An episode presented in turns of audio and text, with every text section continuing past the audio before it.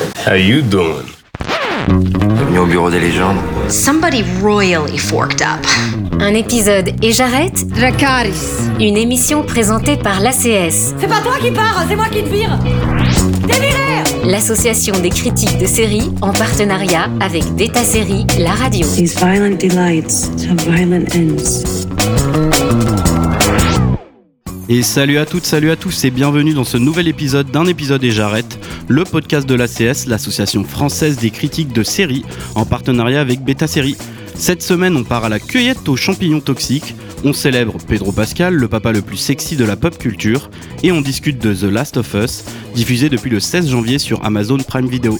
Dans ce numéro, on va donc parler de champignons infectieux, de road trip aux États-Unis et de survie en milieu post-apocalyptique. Je m'appelle Adrien Delage, je suis journaliste cinéma-série à Combini et je suis en très bonne compagnie de Nora Boisoni, journaliste indépendante. Salut Nora. Salut Adrien. Et de Stéphanie Guérin, journaliste culture au Parisien aujourd'hui en France. Bonjour Stéphanie. Bonjour Adrien, bonjour Nora. Est-ce que tout le monde a bien fait son test Cordyceps? Oui? Ouais, je crois que je suis verte, validée quoi. C'est validé pour toi Stéphanie? Pareil, ouais. Ok, bah super, c'est parti. If you don't think there's hope for the world, why bother going on? You haven't seen the world, so you don't know. You keep going for family. I'm not family. No? You're cargo. On vient d'entendre un extrait de la bande-annonce de The Last of Us surnommé Tlou pour les intimes. c'est le hashtag, c'est pour le rendre viral. Euh, c'est la toute première adaptation en série d'un jeu vidéo dans l'histoire de HBO, qui je le rappelle est diffusé chez nous sur Amazon Prime Video. On parle quand même niveau pression d'une franchise culte développée par Naughty Dog dans les années 2010. Elle est extrêmement populaire, c'est un euphémisme de le dire, dans le cœur des joueurs et des joueuses du monde entier. Alors avant d'entrer dans le vif du sujet, Nora, Stéphanie, j'ai envie de vous demander c'est quoi votre rapport et votre avis rapidement sur les adaptations de jeux vidéo en général, qui sont d'ailleurs bien plus présentes au cinéma que dans les séries, on peut le dire? Alors, ben, moi, je ne joue absolument pas aux jeux vidéo. Donc, j'ai une culture assez euh, zéro à ce niveau-là. En revanche, évidemment, j'en ai vu quelques-unes, surtout bah, les dernières séries qui sont sorties. Halo euh, sur euh, MyCanal, Paramount Plus, et qui là faisait vraiment adaptation de jeux vidéo. On voit tout de suite que c'est une adaptation de jeux vidéo. Et The Witcher sur Netflix, où là, bon, c'est quand même aussi l'adaptation d'un bouquin. C'est vrai, mais euh, ils profitent bien des jeux vidéo pour surfer sur la hype. mentir. Exactement, sur la popularité. En revanche, ça fait moins adaptation de jeux vidéo, ça se voit pas forcément. Et The Witcher, j'ai pas du tout accroché, j'ai un peu rien compris euh, dès la première saison. Donc, euh, je partais avec aucun a priori. Pour moi, jeux vidéo ou pas, euh, peu importe, je juge une série pour euh, ce que c'est. Maintenant, The Last of Us, j'en avais quand même entendu parler parce que j'ai certains amis gamers qui m'avaient tellement saoulé avec ça que effectivement, c'était très très attendu. Et pour toi, Nora? Alors moi je suis pas du tout cliente des adaptations de jeux vidéo, mais je suis très cliente des jeux vidéo. Mhm. Alors j'avais pas joué à The Last of Us, mais je vis avec quelqu'un qui joue énormément aux jeux vidéo, donc toutes les adaptations, je sais de quoi on va parler, je sais à quoi ça ressemble. Euh, pour autant, j'y ai pas forcément joué. J'ai un souvenir extrêmement douloureux de Prince of Persia, Oui, avec ce- de Disney, cette euh, oui. brown face de Jake Gyllenhaal, qui est aussi rebeu que moi, je suis norvégienne en fait. Voilà, maintenant on pourrait plus le faire et heureusement. Euh, tous les... Après, j'ai vu les vieux, j'ai vu les Tomb Raider, j'ai vu euh, les vieux, j'ai vu les Mortal Kombat, j'ai vu le magnifiquement nul Super Mario Bros. Euh, voilà, donc Silent Hill, j'ai pas vu. Enfin, les trucs un peu plus récents, j'ai pas vu. Je sais qu'il y avait Arkane, qui avait euh, Oui. Arcane, Arkane, qui a été récompensé plusieurs fois parce qu'apparemment c'était vraiment canon sur Netflix aussi. Voilà, fait par un studio français, le studio Fortiche en l'occurrence. Exactement, qu'on des récompenses là-dessus. Ouais, c'est de l'animation. Oui, c'est ça. En fait, c'est qu'il y a plusieurs adaptations qui sont en animation. Moi, je les ai pas du tout regardées non plus. Euh, voilà, je, je- donc je suis partie avec un a priori parce que récemment on a quand même eu les débâcles Sonic, qui est catastrophique. Mais il y a eu Détective Pikachu. Oui. Qui paraît-il était vraiment plutôt cool pour les enfants. Un bon plaisir que. coupable. Voilà, j'ai failli y aller. Donc je partais avec, euh, moi je partais avec une quand même une euh, un gros a priori euh, et je suis d'accord avec Stéphanie pour dire que là on n'a pas l'impression forcément qu'il y avait une série avant.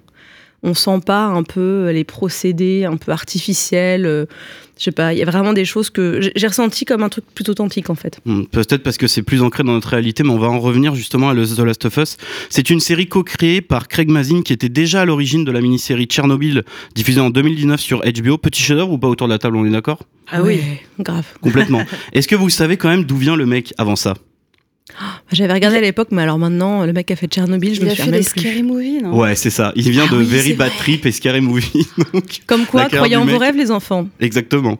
Euh, et avec lui, il y a Neil Druckmann, dont tous les deux sont co-showrunners, qui est le coprésident de Naughty Dog et le réalisateur et scénariste des jeux vidéo. Donc, à mon avis, il a une petite patte dans l'histoire.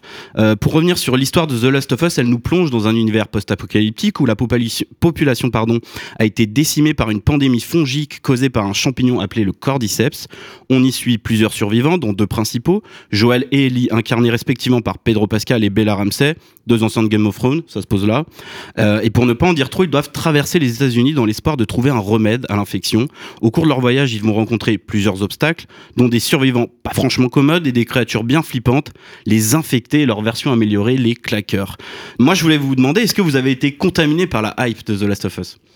Bah moi complètement. Euh, c'est vrai qu'en France c'était un peu la panique parce qu'on savait pas si la série allait être diffusée. Ça a été annoncé au dernier moment par Prime Video qui a récupéré les droits HBO. Du coup nous en tant que journalistes on a reçu euh, les épisodes en avance. euh, donc moi j'ai vu les neuf épisodes en deux jours juste avant que ça sorte. Ce que je regrette un peu, j'aurais voulu pouvoir avoir le temps de, de savourer, mais euh, je suis rentrée dedans tout de suite. J'ai trouvé ça sublime. Euh, et malgré le point de départ où on se dit encore un truc apocalyptique avec des zombies et tout, vraiment là, euh, on n'est pas du tout dans The Walking Dead, quoi. Ça, Mhm. ça change On n'en vraiment. peut plus de The Walking Dead. hein. C'est ça. Et euh, chaque épisode est très spécifique, très reconnaissable par rapport aux autres. Il y a un vrai- une vraie maîtrise du rythme, justement, ce qui fait qu'on s'en- on s'ennuie jamais. Et puis, euh, comme euh, ils a- ils l'avaient annoncé, ils adaptent vraiment le premier jeu vidéo. Donc, il y a une vraie conclusion déjà à la fin de la saison 1, même si on sait qu'il y aura une saison 2 adaptée du deuxième jeu vidéo, The Last of Us Partie 2. Donc, euh, moi, j'étais à fond, de bout en bout. Ah Bah super, et toi Nora alors? À fond ou pas? Eh ben non, pas trop non plus. Euh, moi, je me suis un peu ennuyée. J'ai vu les sept premiers et j'avoue que le septième, pour moi, c'est pff, on s'emmerde. Donc euh, spoiler, on s'emmerde. Euh, j'ai été euh, en fait, j'ai été, je suis de plus en plus déçue. Disons qu'au début, j'ai trouvé ça vraiment génial. Les décors sont incroyables, enfin, décors, que ce soit les décors réels ou les effets spéciaux, Mhm. parce qu'il y a des deux, c'est vraiment incroyable. Bravo à toute la team décors, euh, accessoiristes et tout, c'est canonissime. Franchement, on, a- on s'y croit, on a envie d'y être, quoi. Euh, bravo, le casting aussi est formidable. Enfin, vraiment, moi, je, je trouve ce, le duo fonctionne très bien, euh, mais j'en ai vraiment marre de plusieurs tropes, donc de plusieurs motifs récurrents, Ouais, de plein de séries ou films qui nous parlent d'une contamination, d'une pandémie, gna gna gna, et donc c'est toujours la même chose. En général, le héros, c'est un mec, hein, 99% du temps. C'est un mec qui, a- qui est endeuillé, il a perdu sa femme ou sa fille. En général, il a perdu une femme ou une fille. Euh, il est bourru, hein, il est grognon, il est ronchon, c'est un ours. Et puis arrive une petite fille ou une jeune fille ou une jeune femme qui, bon, là, on va juste spoiler l'épisode 1, donc c'est pas vraiment un spoiler, est en Non. fait le vaccin, c'est le remède.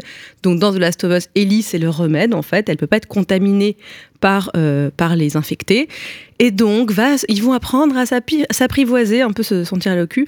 Et puis, euh, voilà, ils vont devenir, euh, elle va devenir sa fille de substitution et il va s'adoucir à son contact. Et bon, en fait, ça m'a saoulé parce que euh, même si on connaît pas le jeu vidéo, on sait pas de quoi ça parle, tout de suite, on comprend où on va.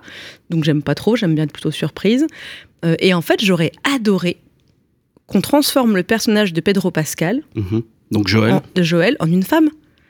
Parce qu'en fait, c'est rare d'avoir un duo féminin dans ce genre de film. Peut-être que j'aime beaucoup trop Alien et Ripley et que j'aime bien justement qu'on pose peut-être la question de euh, une relation mère-fille ou femme-fille dans ce genre de récit post-apocalyptique, etc. Mais pour moi, c'était vraiment, c'est trop attendu. Est-ce que vous trouvez, du coup, c'est intéressant d'en parler, mais est-ce que- vous trouvez que Pedro Pascal il est en train de s'enfermer un peu dans un rôle de père spirituel de la pop culture? Parce que c'est déjà un peu ce qu'on retrouvait chez lui dans The Mandalorian, forcément, avec euh, bébé Yoda. Il doit en prendre soin. On a aussi cette idée-là qu'il est dans l'accompagnement d'Ellie. Stéphanie, par exemple. Est-ce que tu trouves que t'as peur qu'il s'enferme un peu dans ce rôle? Qui s'enferme, pas forcément, mais effectivement, c'est la première chose à laquelle on pense. Quoi. Quand ils ont casté l'acteur et qu'on voit les débuts de la série, moi tout de suite aussi, je me suis dit Mandalorian. Halo, c'est aussi un peu la même histoire, même si c'est pas lui qui joue dedans, évidemment. Mais donc on se dit, bon, ok, encore une fois. Maintenant, euh, c'est tellement différent de Mandalorian. euh, la relation qu'il a avec euh, Grogu, euh, bébé Yoda, c'est quand même pas la même. quoi. Là, il y a un du vrai répondant en face, quoi, avec euh, Bella Ramsey dans le rôle de Ellie, qui est formidable. Donc, euh, non, je pense pas. Je pense qu'il fait surtout des très très bons choix de série en fait depuis longtemps, Pedro Pascal. Donc là, il se trouve que oui, il y a une petite similitude, on va dire, entre les deux rôles de suite, mais euh, non, ça ne l'enferme dans rien du tout pour la suite. Ah, Internet l'appelle Daddy quand même. Quoi. Slutty as Daddy, même, Ouais, et c'est précisément. Daddy. Moi, j'aimerais juste l'appeler husband, hubby, quoi, parce qu'il est tellement incroyable. Je veux dire, on passe de Game of Thrones, oui, il était sexy en diable, quoi. Enfin, je veux dire, c'était incroyable. Sa fin était mémorable, mais toute l'histoire était géniale. On avait envie de le voir torse nu tout le temps, prendre des poses sexy. Bon, là, on arrive là. Et oui, et j'ai oublié de dire aussi pourquoi ça me gonfle que ce soit aussi une fille qui soit le remède et parce que je, je pense toujours à Buffy et cette charge mentale qui reposait sur Buffy, sur les élus euh, dans les séries ou dans les films, où voilà, euh, l'avenir de l'humanité repose sur quelqu'un qui doit se sacrifier, qui doit faire une espèce de voyage qui est aussi un voyage à travers les États-Unis, qui doit subir des choses horribles, qui doit tuer des gens qu'elle aime ou voir mourir des gens qu'elle aime, quoi. Et je trouve que c'est hyp- hyper violent. Et je dis pas que je préférais qu'un garçon subisse cette violence, mais enfin, je trouve que le duo est un peu classique. Ok, je comprends. Après, j'ai eu très peur au début. Dans le sens, vraiment, j'ai- flippé, j'ai eu des, des jump scares qui m'arrivent Ah, dans le jamais. côté parce que- horrifique de la série, Ouais, tu veux dire les- avec les infectés, surtout les clickers, l'épisode des clickers. Je, mon mec sur le canapé connaissait le jeu, donc euh, m'a dit Ah, c'est des clickers. J'étais là, mais tais-toi, arrête de me spoiler. Sauf que quand j'en ai vu un, j'étais là. Donc dès que j'entends un petit clic, j'ai peur. Mais ça, ça marche bien. Je trouve que l'ambiance, elle est vraiment, euh, elle est vraiment là, quoi. Est-ce que vous pensez que justement on retrouve la patte de Craig Mazin dans ce côté? Parce que pour moi, ce qui a été intéressant, c'est que Tchernobyl est vraiment filmé comme un film d'horreur avec beaucoup de luico, beaucoup de scènes euh, très euh, très très flippantes, comme la scène où ils descendent dans la centrale qui est complètement inondée de partout et on se dit qu'est-ce qui va se passer? Est-ce que vous pensez que c'est le genre Je pense aussi aux scènes, au cold open qui n'existe pas dans le jeu vidéo et que lui-même euh, a créé, à mon avis, pour qu'on s'ancre plus facilement dans notre réalité. Est-ce que vous pensez qu'on retrouve là sa patte à Craig Ouais. Mazin? Ouais, moi je trouve qu'il y a une maîtrise de la tension qui est très propre, qu'on retrouverait déjà dans, dans Tchernobyl, et que là on retrouve euh, dans certains épisodes plus que d'autres, mais vraiment cette tension qui est toujours sur le fil, avec effectivement des moments de sursaut, de jumpscare euh, de temps en temps, et d'autres moments où il y a une tension juste euh, dans le jeu entre les deux, les deux comédiens.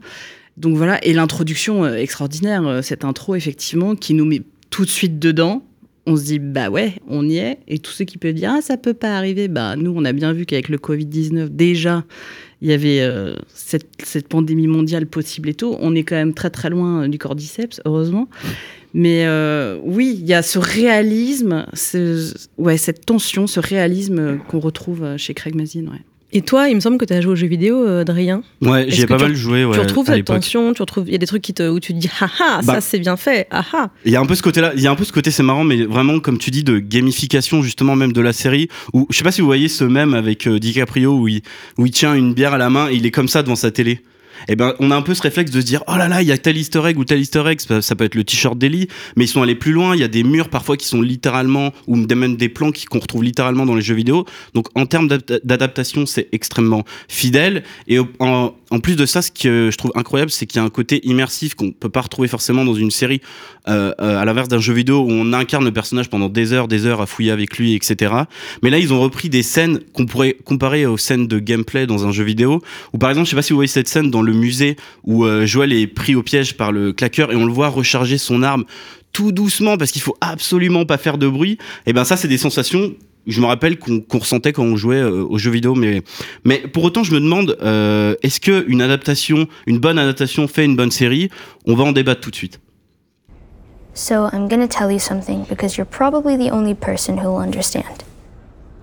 I used to hate the world and I was happy when everyone died. But I was wrong. Because there was one person worth saving. That's what I did. I saved him. Then I protected him. On vient d'entendre un extrait de l'épisode 3, Long Long Time, qui a reçu des critiques pour le moins dithyrambiques de la part du public et de la critique.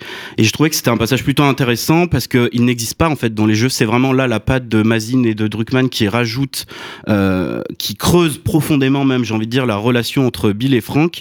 Nora, Stéphanie, qu'est-ce que vous en avez pensé de cet épisode? J'ai trouvé magnifique. C'est vraiment, euh, c'est waouh. Enfin, ça me fait penser un peu au prologue de Up, le dessin animé là, où, qui te fait pleurer en, en 20 minutes, je sais plus. Enfin, Enfin, les, les- cette relation, cette, enfin, tout, la façon dont c'est filmé, c'est poétique, c'est beau, c'est doux, c'est vraiment, c'est. euh, je m'attendais pas à un épisode comme ça. Surtout, surtout c'est l'épisode 3, quoi. Ouais, c'est ça. Ouais. C'est Quel une risque. qui arrive exactement. très très Quel tôt. risque C'est le genre de- d'épisode qu'on a au milieu, un peu dans le ventre mou d'une saison en général, vers l'épisode 5, 6. Voilà, on met un truc un peu différent. Et là, c'est une grosse prise de risque. J'ai trouvé ça très beau. Euh, mais. Bon, je laisse Stéphanie en parler, après je, ferai mon coup de gueule.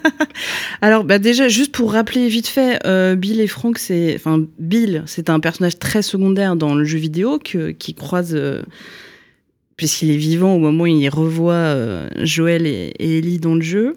D'ailleurs, leur, leur relation est à peine, euh, euh, est à peine euh, évoqué. évoquée, merci, dans le, Franck- dans le jeu, c'est ça. Frank est déjà mort, lui, pour le coup, et on apprend son existence effectivement qu'à travers une lettre. Voilà, exactement. Donc ils voilà. ont vraiment eu cette volonté d'apporter, de creuser cette relation. Donc ils ont réinventé un petit peu, ils ont creusé la relation, puis ils ont réinventé la fin parce que ça se passe pas si bien. la, la fin est plutôt assez aigrie, on va dire, dans le jeu vidéo. Euh, si je me trompe pas. hein, parce Non, non, c'est tout à fait. C'est ce qu'on m'a Tu raconté. es sous mon contrôle, ne t'en fais pas. Et donc là, voilà. Donc là, on part sur cette histoire d'amour entre ces deux hommes euh, qui se sont créés leur propre monde en fait au milieu du chaos, quoi, qu'ils ont réussi à garder à l'extérieur, puisque Bill a s'est construit un peu sa petite forteresse, son propre petit village à lui. J'ai trouvé ça super beau. Moi, je savais rien du jeu vidéo, puis on s'en fout. C'est vraiment, c'est tellement bien écrit, tellement bien joué. On ressent mais mille choses, quoi. Et on n'arrête pas de se dire, bah oui, ça c'est quelque chose que j'ai déjà ressenti à un moment ou un autre dans ma vie. C'est vraiment euh, du, une, euh, une inventivité, parce qu'effectivement, ça n'existait pas euh, dans l'histoire de base. Vraiment, chapeau, sublime. Et tout en raccrochant évidemment quand même à l'histoire principale, où on retrouve à la fin, au début à la fin, Joël et Ellie. Non, vraiment, euh, du grand art, hein, cet épisode. Mais apparemment, quelqu'un n'est pas complètement d'accord avec toi, Nora, je crois. Je suis la relou, je suis la casseuse d'ambiance. Moi, j'adore euh, les deux acteurs, euh, Nico Farman, Murray Bartlett. Je les trouve extraordinaires. Je suis une grosse fan de Parks and Rec, donc forcément, j'ai beaucoup aimé son rôle dans The White Lotus aussi, le rôle de Murray Bartlett en, en directeur de l'hôtel. Euh, pour autant, euh, mon grief principal, c'est l'utilisation d'un autre trope. Ce sera mon, hashtag de l'épisode, euh, qui est ce qu'on appelle bury your gays, donc enterrer vos gays. Euh, C'est-à-dire qu'on introduit euh, des personnages LGBTQIA+, souvent gays, donc lesbiennes ou bi ou gays, pour en fait les tuer très rapidement.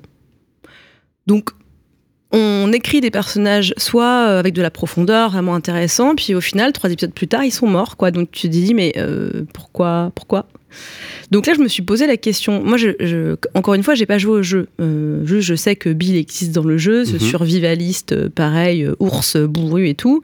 Euh, je ne savais pas si Frank existait. Donc, en tant que grosse noob euh, de, de, cette, de cet univers, je me suis demandé, voilà, est-ce que ce personnage de Frank est inventé? Est-ce que dans le jeu, Bill est vraiment gay? Surtout qu'en plus, dans l'épisode 3, on apprend qu'il a jamais été avec quelqu'un, en fait. Il a jamais eu de relation intime avec quiconque, femme ou homme. Et donc, j'ai été assez... euh, j'ai- pleuré comme une madeleine. Mais en fait, ça m'a, franchement, ça m'a fait chier, quoi. Je me suis dit, mais d'accord, donc en fait, on nous met une relation entre deux hommes, une relation sublime. Comme dit Stéphanie, c'est tellement bien écrit, c'est beau. Je veux dire, il y a les gens qui ne ressentent rien de- devant, ce sont des sociopathes. Enfin, je veux dire, il faut avoir un cœur de pierre, ou, enfin, c'est pas possible. Et à, la fin, et à la fin, il meurt. Euh, bon, bah, merci, au revoir, quoi. Donc, euh, ça m'a, ouais, ça m'a un peu énervé. En fait, euh, j'ai regardé, j'ai pleuré, puis 15 minutes après, j'étais vénère. bon, voilà. Après, elle a le mérite d'exister, cette histoire, vu qu'elle n'existait pas dans le jeu vidéo. Donc c'est Ouais, quand même déjà du plus, plus, plus. Quoi. un épisode quoi. En fait, c'est juste on tue encore les gays. Enfin, en fait, c'est tellement un trope que c'est ça qui m'énerve. Ce serait une fois, ce serait pas un trope, je m'en fous quoi. Là, t'es là, allez encore une fois quoi. On met des personnages euh, queer juste pour les buter à la fin de l'épisode ou à la fin de la saison. Voilà. mon- Après, on les bute pas euh, dans leur, euh, en pleine fleur de l'âge, de manière catastrophique. L'histoire, elle va du début jusqu'au bout, quoi. Il y a vraiment, et, et- et c'est une lueur d'espoir dans ce, dans ce monde euh, post-apocalyptique, euh, catastrophique. Cette histoire, elle permet de dire aussi, ben en fait, si on peut trouver quand même le bonheur dans un monde pareil, quoi. Et donc, moi, je trouve qu'il y a quand même quelque chose de très positif dans cette histoire-là, même si oui, à la fin, il meurt. Mais c'est pas juste, euh, on les fait buter par des zombies au coin de la rue Ah, euh, heureusement, de manière euh, accidentelle. Quoi. Non, non, je suis d'accord avec toi. Après, c'est peut-être mon côté très fataliste et pessimiste, parce que moi, dans ce genre, on en parlera peut-être plus tard, mais dans ce genre d'univers, moi, la seule question que je me pose, c'est pourquoi tout le monde s'est pas suicidé. Donc, c'est mon côté dépressif, hein, on va le dire tout de suite. hein. Mais voilà, après. C'est une option, ça reste une option. Non, mais tu vois, tu te dis, c'est la merde partout, c'est horrible en fait, quoi. Enfin, c'est un univers vraiment abominable. Tu te dis, bah, donc comme dit Stéphanie, le fait qu'ils soient créés leur euh, leur cocon, euh, tu vois, tous les deux, euh, vraiment, euh, nous, enfin, c'est eux de Last of Us en fait. Tu vois, c'est pour moi, c'est eux vraiment pendant plein d'années. Et ce que j'ai trouvé réussi pour le coup, c'est euh, le naturel avec lequel on les voit vieillir en fait. Mm. Je trouve que c'était pas du tout euh, appuyé. Enfin, vraiment, je me suis demandé à un moment donné, ah tiens, on est dans le, on est dans le futur ou pas? Parce que les maquillages, la façon de parler, la, la- la dégénérescence, hein, la maladie et tout. Enfin, j'ai trouvé ça vraiment très, très, très bien fait. Et on a l'impression d'avoir vu un film d'une heure et demie alors qu'on a vu un épisode, quoi.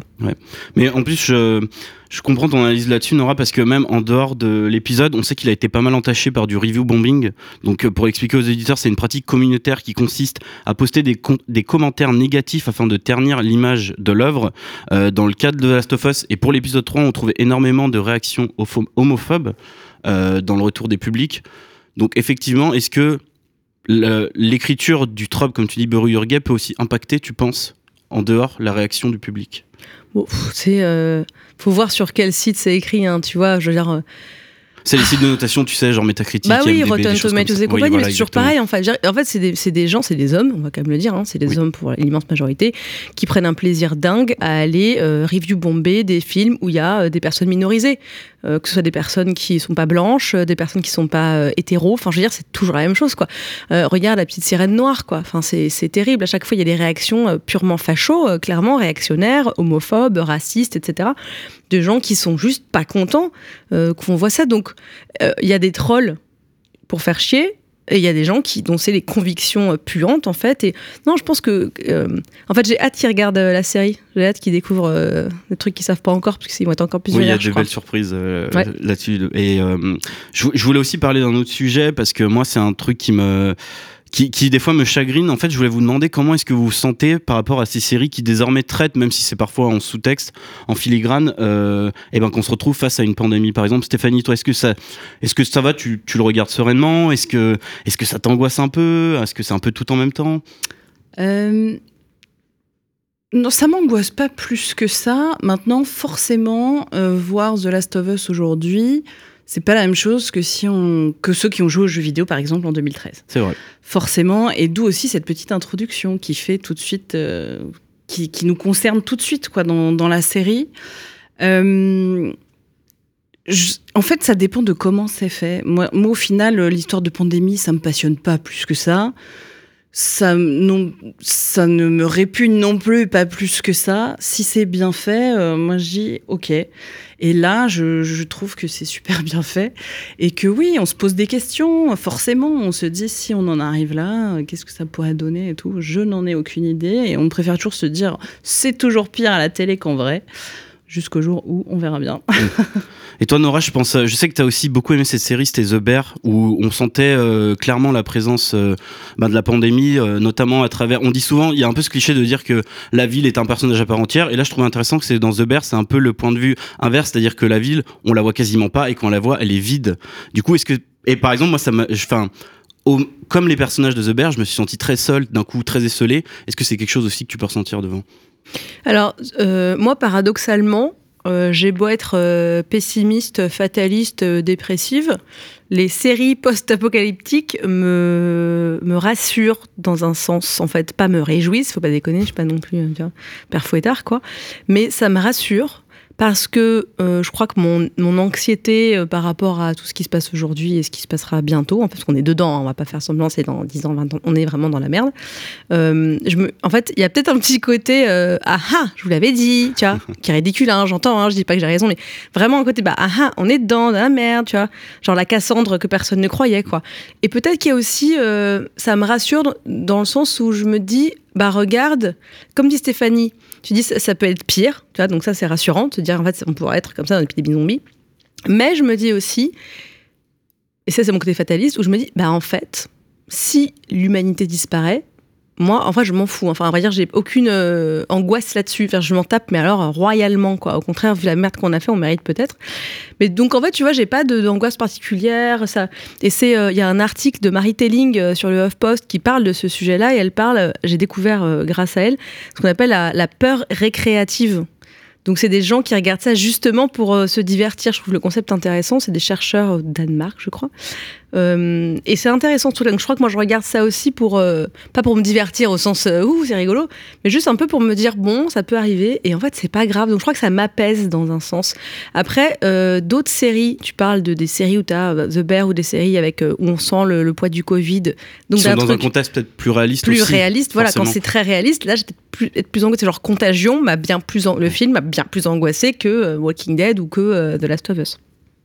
Euh, on sait que HBO, ils ont déjà commandé une saison 2, ça a été renouvelé assez rapidement, je crois, entre le premier et le deuxième épisode, parce que les audiences euh, cartonnent, ça ne cesse d'augmenter à chaque épisode. Euh, elle- comme tu le disais tout à l'heure, Stéphanie, ça va continuer à explorer la trame. Pour le moment, il y a deux jeux qui sont sortis et un DLC, mais on va pas le, on va pas le dire parce que sinon on va spoiler les DLC. autres. DLC, oui, pardon. C'est un, un jeu additionnel, enfin c'est une espèce de bonus que tu une peux extension, on télécharger, une extension. ouais. ouais.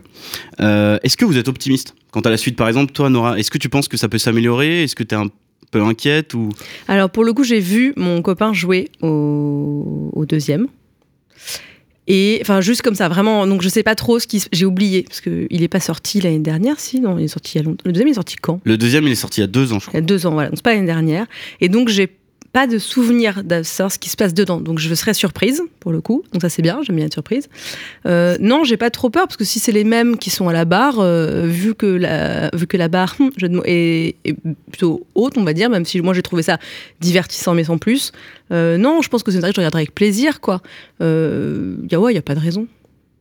Et pour toi, Stéphanie, qu'est-ce que tu attends un peu de cette saison 2 Moi, j'attends rien parce que je, je veux être surprise. Je ne sais absolument pas ce qui se passe dans le deuxième jeu vidéo, mais j'ai plein de copains qui m'ont dit euh, T'es pas prête, ça va être énorme. Donc, euh, forcément, euh, j'espère que ça va être bien. Évidemment, j'espère que ça va être bien. Quant à l'histoire et tout, je ne sais pas. Et je ne veux pas savoir. Tout le monde dit Mais tu vas te faire spoiler et tout. Ben, j'espère que non. Parce que vraiment, là, le 1, je- j'ai tout découvert, vraiment, je connaissais rien. Et j'espère que ce sera le cas avec le 2. Donc, euh, donc voilà, ouais, j'espère qu'ils vont continuer. J'espère que les mêmes vont continuer. Normalement, ça a l'air d'être bon. Euh, et que ce sera, qu'ils arriveront encore à nous surprendre, bien sûr. Et toi, Adrien, toi qui as joué au, au, aux jeux, vid- aux jeux vidéo, Euh, je vais éviter de spoiler et trop m'épandre, mais j'ai très peur de ce qui arrive en saison 2. Voilà. Oula. Moi, je me dis qu'on est quand même. Il y, a- y y eu beaucoup de respect de la part des gens qui ont joué. Parce Oui. que moi, je me suis pas fait spoiler par des potes, Twitter, Instagram. Parce que là, pour le coup, c'est le truc où avait des millions de joueurs et de joueuses à travers le monde qui, qui auraient pu nous spoiler sur un milliard de trucs. Et j'ai pas vu passer de, de un peu de gens cassent l'ambiance euh, en mode ah ah je suis vénère aujourd'hui je vais donc spoiler la planète entière sur euh, The Last of Us en revanche ce que je trouve intéressant c'est que cette série elle a fait grimper les ventes Oui, voilà, aux États au d'un Royaume-Uni. jeu sorti Ouais, quand même il y a 10 ans, plus 300% de ventes. Et je trouve ça génial, en fait. Que, et, en, et en fait, c'est dans la question que tu posais tout à l'heure sur ça nous fait quoi de regarder des séries euh, post-apo dans un monde horrible? Les gens, en fait, en ont, en ont pas assez à dire qu'il y, a le- il y a la série, puis ils vont acheter le jeu pour bien s'enfoncer encore plus là-dedans, quoi. Et moi, Ouais. j'avoue que je me suis dit, ah là là, et si je m'achetais le jeu vidéo, quoi. Ah bah voilà, et c'est bien la première des- fois. alors, et c'est pas avec Halo que je me suis dit ça. hein. Pour le coup, euh, là, je me suis dit, ah là là, est-ce que je m'achèterais pas une PlayStation juste pour jouer au jeu? Bon, faut pas déconner non plus. Mais euh, et puis bon, là, il sort sur PC. En plus, à la fin du mois, ça a été un peu décalé euh, de quelques semaines à la sortie du jeu vidéo. Ils ressortent le 1 euh, version augmentée, je crois, avec ça, les DLC remasterisée. inclus. euh. Et remasterisé, tout beau pour la next gen, etc. Donc, euh, donc voilà, même moi qui joue, mais pas du tout, je me suis dit, ah, peut-être. Mais pas, pas dans l'idée de me dire, il faut que je me fasse le 2 tout de suite pour savoir, quoi, pas du tout. Juste parce que, voilà, tous les gens qui me parlent de ce jeu m'en parlent pas comme d'un jeu vidéo, quoi, comme quelque chose C'est vrai, qui, t'as raison. Hein. qui les a touchés, qui les a bouleversés, qui, qui a marqué leur vie presque, quoi. Enfin, c'est vraiment quelque chose, donc, euh, donc je suis curieuse de ça. Imagine, ils le sortent en VR avec le nouveau casque. oh, ça serait incroyable. Ce serait ouf. Je crois qu'il y a un plan qui veulent faire un jeu euh, donc euh, multijoueur cette fois parce que la, la particularité des jeux The Last of Us c'est quand même c'est que c'est c'est des jeux solo et qui ont un peu révolutionné la manière notamment narrative de comment on entre dans un jeu, le côté immersion. Il y avait aussi un côté choix du gameplay. Est-ce qu'on y va à fond comme un bourrin? Mais alors attention parce que on va manquer d'armes, de munitions rapidement. Ou est-ce qu'on est plutôt dans l'infiltration, ce qu'on voit beaucoup dans la série, bah forcément parce que ça permet de travailler l'attention.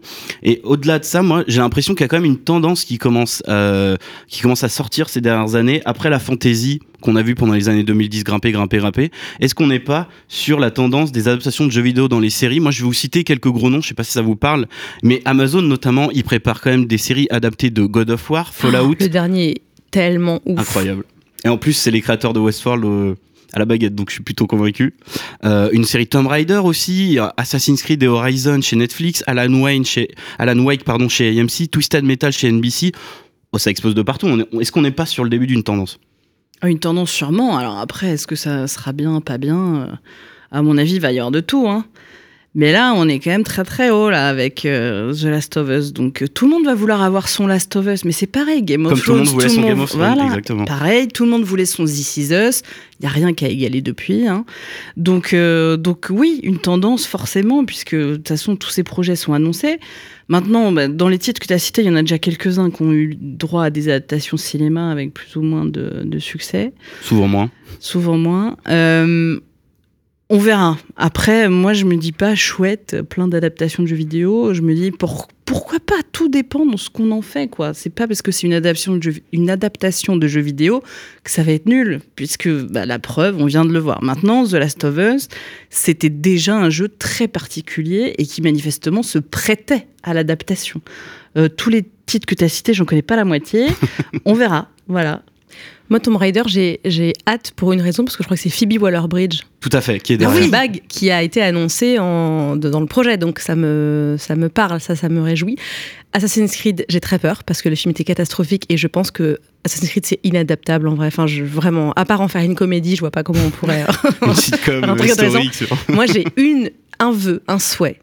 J'adorerais Elden Ring. J'adorerais. Elden Ring, ce serait.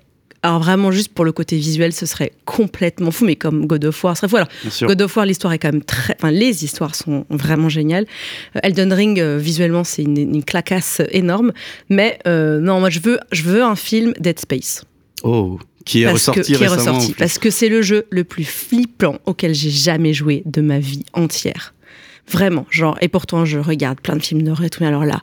Donc moi je veux être flippé, je veux une adaptation de Dead Space. Et c'est possible en fait. Un film, ça sera un film très classique de science-fiction, de science-fiction, de- d'horreur science-fiction, mais je signe.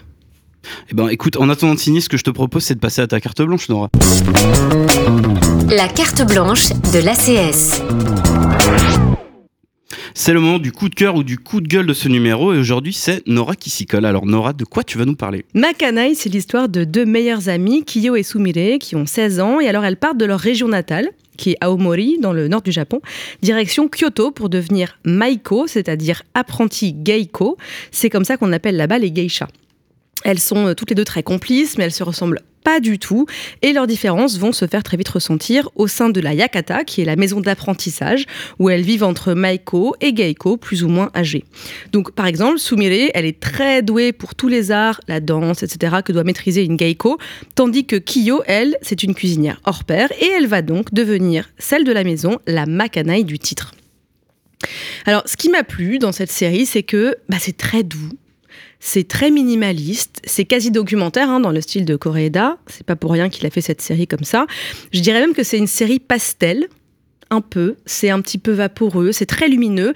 Parfois, c'est un peu mièvre, j'avoue, mais ça fait du bien de temps en temps, les jolis sentiments et la slow TV. Alors, on pourrait croire aussi que ça va se crêper le chignon entre apprentis pour devenir la meilleure geiko, que toutes ces jeunes femmes se jalousent et se font des coups bas. Mais pas du tout, et c'est ça qui est bien. C'est une histoire de famille choisie, qui ne parle pas de compétition, mais de sororité, de partage, de transmission, et aussi évidemment de la construction d'une certaine féminité très traditionnelle, puisque ces artistes-là, les geikos, sont plus qu'une poignée au Japon, et elles sont garantes de ces traditions. Certaines ont aussi le mal du pays, sont en conflit avec leur famille, leur ex-mari. D'autres s'interrogent sur leur choix de carrière, puisque euh, quand on est geiko, en fait, si on se marie, on ne peut plus rester geiko, il faut quitter la maison. Mais surtout, surtout, et celles et ceux qui me connaissent savent ce que je vais dire, c'est une série qui plaira beaucoup aux amoureux et amoureuses de cuisine et de bouffe, puisqu'à chaque épisode, on suit Kiyo depuis le marché où elle choisit les ingrédients jusqu'à l'élaboration des plats, des desserts, des petits snacks qu'elle concocte pour faire plaisir ou pour remonter le moral de ses camarades. Et elle le fait selon leur région, la saison, les fêtes traditionnelles. Bref, comme on dit, cooking is caring et cette série l'illustre parfaitement. Est-ce qu'on pourrait pas imaginer un, un crossover entre Makana et Last of Us où Kyo prépare une soupe de champignons qui détruit la planète? Écoute, je pense qu'il faut soumettre l'idée à Saturday Night Live pour une parodie euh, future, euh, parce qu'il y a eu Pedro Pascal qui hostait ce week-end, et ça aurait, pu être, euh, ça aurait pu être sympa. Par contre, je veux bien que Pedro Pascal vienne cuisiner chez moi, hein, il n'y a aucun problème. Je pense qu'on est tous d'accord autour de la table. Merci Nora pour ce coup de cœur Makanaï du coup à retrouver sur Netflix. C'est la fin de ce numéro d'un épisode et j'arrête le podcast de la CS en partenariat avec Beta Série. Merci à Nora Brezouni et Stéphanie Guérin pour leur participation. On se retrouve dans deux semaines pour un nouveau numéro. D'ici là, n'hésitez pas à nous mettre 5 étoiles ou un joli commentaire sur les plateformes d'écoute. Et c'est toujours bon de le rappeler, mais tous les champignons ne sont pas comestibles. Allez, ciao Un épisode et j'arrête, une émission à réécouter et à télécharger sur Beta Série, la radio et sur tous les agrégateurs de podcasts.